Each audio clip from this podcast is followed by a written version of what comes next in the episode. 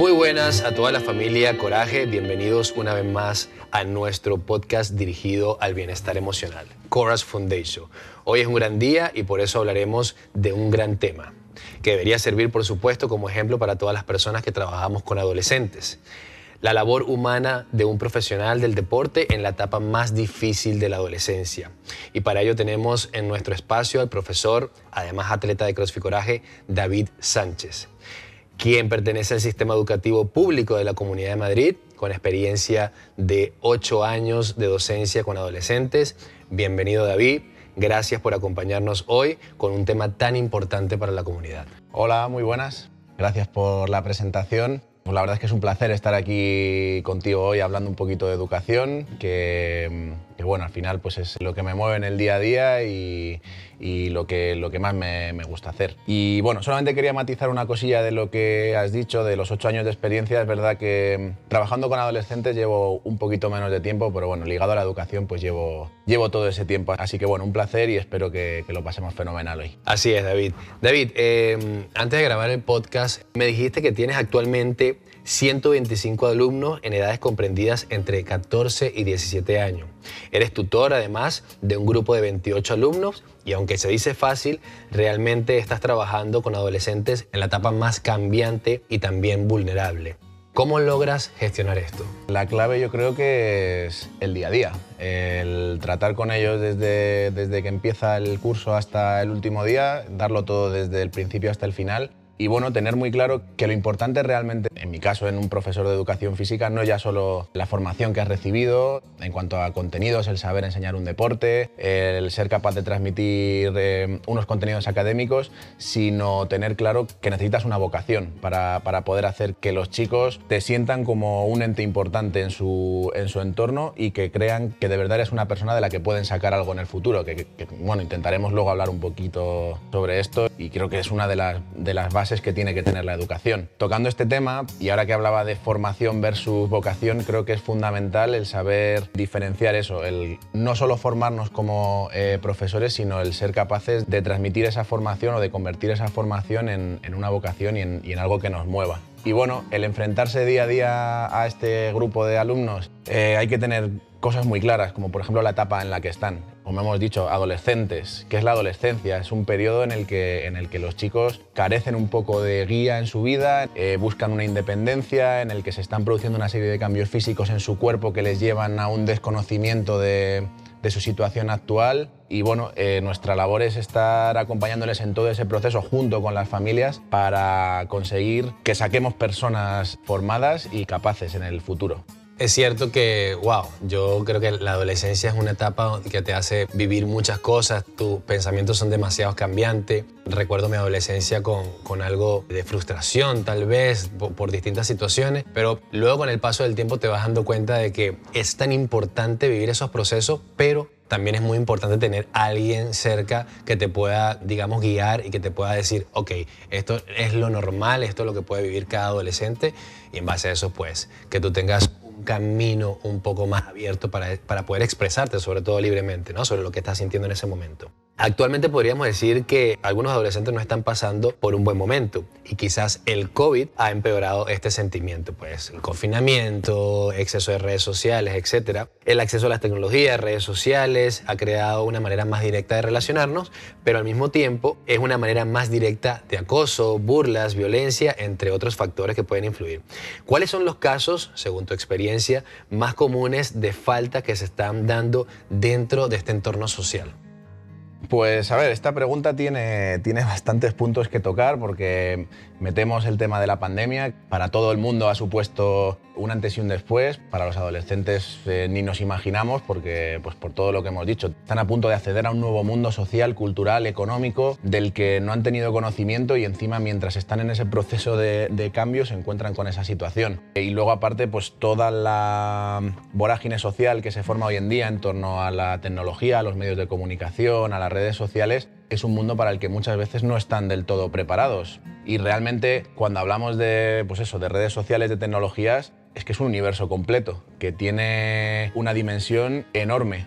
¿Cómo lanzamos a, a, chicos de 14, 15 años a ese mundo sin ningún filtro, en el que tienen acceso a un montón de contenidos acceso a un montón de programas que quizás no deberían tener acceso o tienen la capacidad de hacer uso de una serie de redes sociales que está claro que nos comunican a unos con otros y nos sirven para tener un acceso más rápido a la otra persona, pero dándole un mal uso nos sirven también para poder hacer daño mucho más rápido y de una forma mucho más sencilla. No hace falta nada más que desbloquear un teléfono móvil y poner un WhatsApp para lanzar una frase ofensiva o un mensaje negativo, vamos a llamarlo así. Entonces, bueno, pues eh, hoy en día nos encontramos, por un lado, y derivado de la pandemia, una inadaptación muy grande a la nueva normalidad que llamamos ahora, a esta forma de vivir, ahora ya un poco menos porque parece que ya no hay nada, pero, pero bueno, la realidad es que seguimos todavía en esta situación y con el tema del uso de las mascarillas, con la semipresencialidad de las clases, que nos ha obligado también a adaptarnos a la, tecnología. Se supone que, que, los alumnos estén experimentando en su mundo interno eh, una dificultad de adaptación que muchas veces no están sabiendo, sabiendo canalizar bien. Y referente a todo el tema de, otro tema muy importante y que, y que se están dando también últimamente en muchos casos, y sobre todo a través de la, de la tecnología y las redes sociales, es el tema del acoso,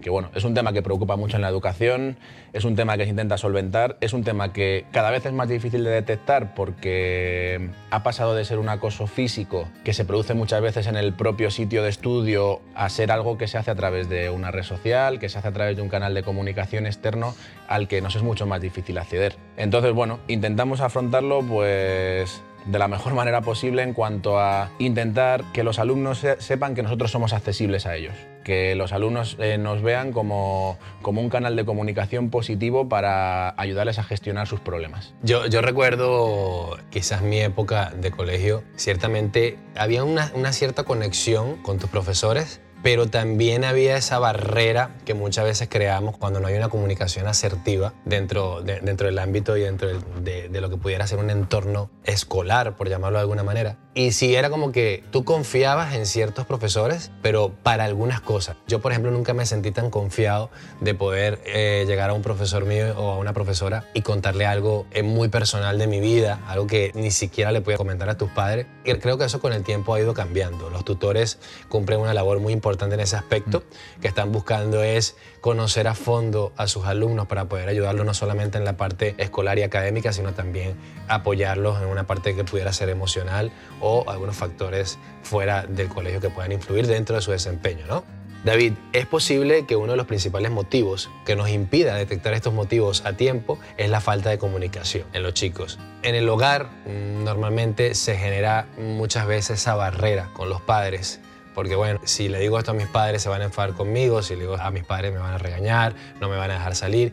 Y esto impide que se pueda dar esa comunicación donde los padres puedan conocer realmente quiénes son sus hijos, no solo dentro del, del, hogar, sino fuera del hogar. Y es mucho más importante conocer lo que ellos hacen fuera, porque dentro del hogar tú tienes un control, lo estás viendo y muchas veces no van a hacer las mismas cosas que hacen afuera. Entonces esto puede ser un, uno de los, de los factores principales. ¿Tú como profesor crees que desde las instituciones se está trabajando para que esto cambie? Es decir, la relación entre profesor y alumno para crear mayor empatía con los adolescentes se está haciendo.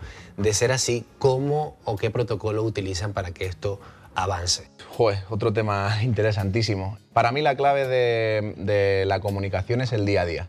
El día a día y el pensar que el camino se empieza un 10 de septiembre y se termina un 25 de junio y durante ese tiempo es cuando tienen que pasar esas evoluciones y es cuando se tiene que mejorar esa comunicación. Vivimos un poco estancados en el cortoplacismo en la creencia de que hoy me voy a intentar comunicar contigo y hoy tengo que ser capaz de llegarte. Y eso no va a pasar. Esto es un trabajo, como digo, de día a día y hay que estar muy bien preparado para saber que durante el camino va a haber retrocesos, va a haber pasos atrás. Volvemos otra vez al término adolescencia, o sea, se están produciendo una serie de cambios en los, en los chicos y esos cambios van a suponer que esa comunicación se vea afectada y que tengamos que variarla en su forma, porque también es verdad que lo que te vale con unos alumnos no te vale con otros, lo que te vale con un perfil de adolescente no te vale con otro, lo que te vale con un chico muchas veces no te vale con una chica. Entonces hay que encontrar la forma de llegarles y hacer que esa comunicación entre vosotros vaya evolucionando. ¿Y cuál es el problema también que te encuentras? Y lo comentamos muchas veces con compañeros, que a veces aparte de educar al, al, alumno, hay que educar también a la familia. Hay que darles estrategias de comunicación, hay que enseñarles que muchas veces un castigo no es tan productivo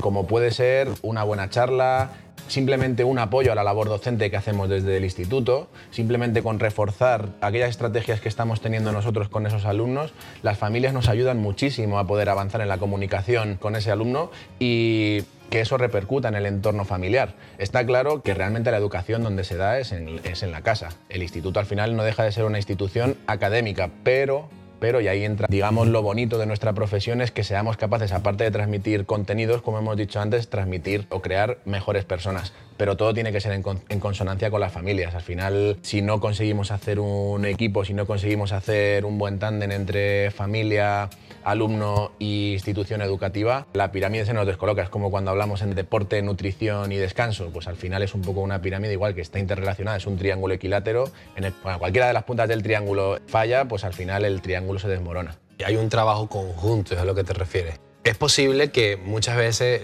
eh, desde el hogar no tengamos eso tan presente. Es decir, los que son padres mandan a sus hijos al colegio a aprender, pero de una forma más preparándolos para una profesión, preparándolos para un futuro, sin darse cuenta que al final ellos también van a aprender a socializar, relacionarse con el entorno y esas cosas también. Eh, justo allí es donde tú logras ver la crianza y las enseñanzas que hay dentro del hogar. Obviamente la mayor responsabilidad esta no la pueden tener eh, por ejemplo, en tu caso, tú que eres tutor de 28 alumnos, no puedes tener la mayor responsabilidad de que ellos estén pasando por un mal momento, pero hay un aporte y eso es lo, importante, que ya la educación ha evolucionado a un punto donde recuerdo que en mi época, no sé si existía mucho el tema de los tutores, pero era más, más, que nada para ayudas académicas. Ahora como que ya se están saliendo de allí y la gente está buscando más, o las instituciones, poder darle un apoyo emocional a los alumnos. Y eso me parece increíble. Tú como profesional, y bueno, eh, algo que yo comparto mucho contigo es nuestra profesión. Tú eres profesor de educación física, yo soy entrenador y también tengo esa, esa, conexión con adolescentes y es cierto lo que decías que realmente lo que te va a funcionar con uno puede que no te funcione con otro. Al final es una etapa muy difícil, ellos tienen pensamientos muy cambiantes. Hoy te pueden decir, sí, no te preocupes que yo lo voy a hacer y luego ves que están haciendo lo contrario y es complicado.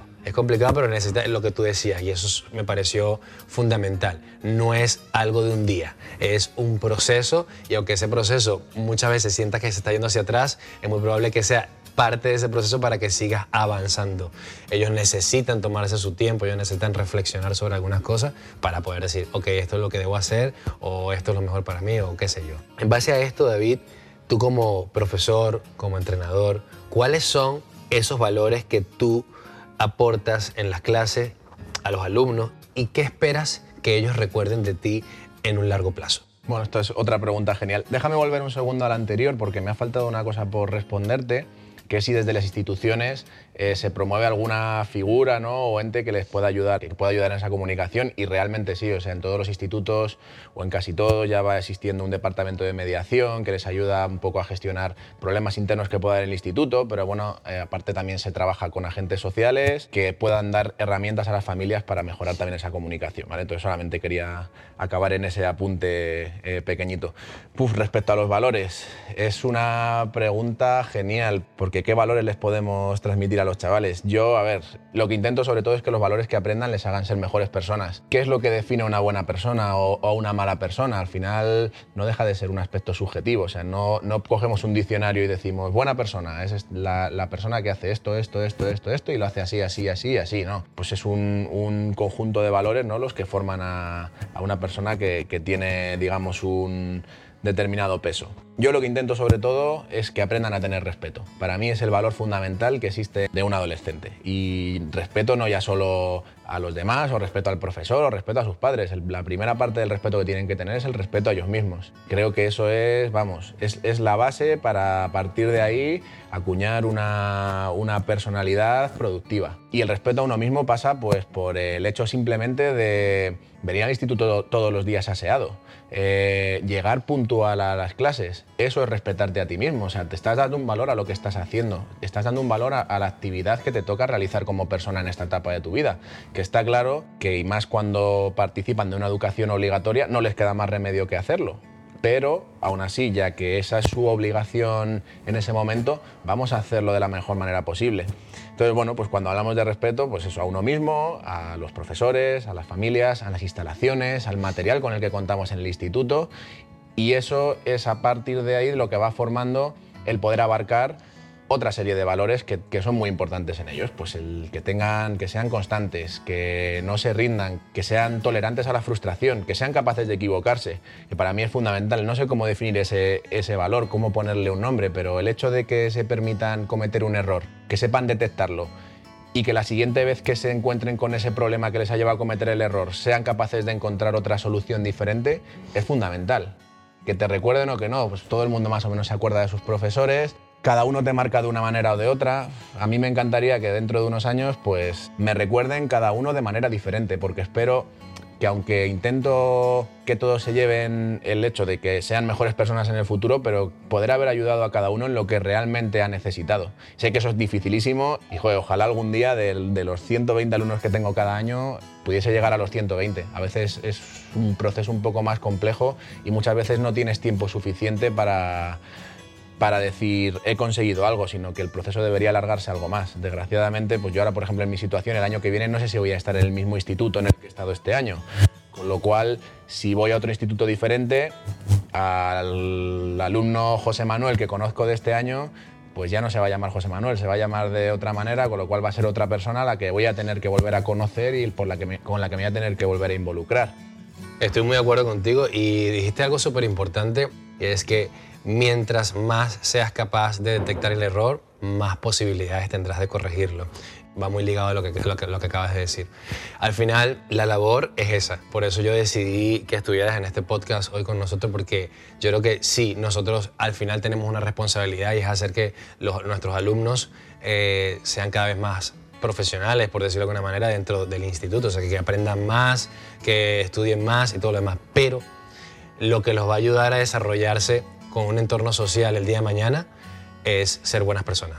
Que haya respeto, que sepan escuchar, que sepan comunicar y al final son valores que muchas veces dejamos de lado, pero es la base de todo. Tú puedes ser un gran, un gran profesional, pero no es compatible con que seas una mala persona, ¿sabes? Entonces, todo parte de que puedas ser una buena persona y si a lo mejor eres un mal profesional, pero eres una buena persona, quizás se te pueden abrir muchas más puertas, ¿sabes? De lo que se le pudiera abrir a una persona que es muy buen profesional, pero no es buena persona. Empatizar, la empatía es súper importante.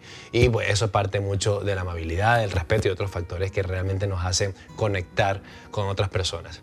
Eh, David, primero quiero agradecerte por haber estado aquí con nosotros, por acompañarnos, por comentarnos esta experiencia de vida que, que, estás teniendo todavía y que ojalá pueda seguir ayudando a muchísimos más alumnos a encontrar ese, ese camino dentro de la adolescencia y que digan, bueno, mira, eh, estoy estudiando, este es el camino y esta, estas personas me están apoyando para que este camino sea un poco más sencillo. También quiero agradecer a la comunidad que nos escucha, a nuestro técnico Raúl Sotodoso y nada, David ¿Quieres despedirte con algo? Darte las gracias otra vez pues, por haber compartido este rato, que para mí ha sido un auténtico placer.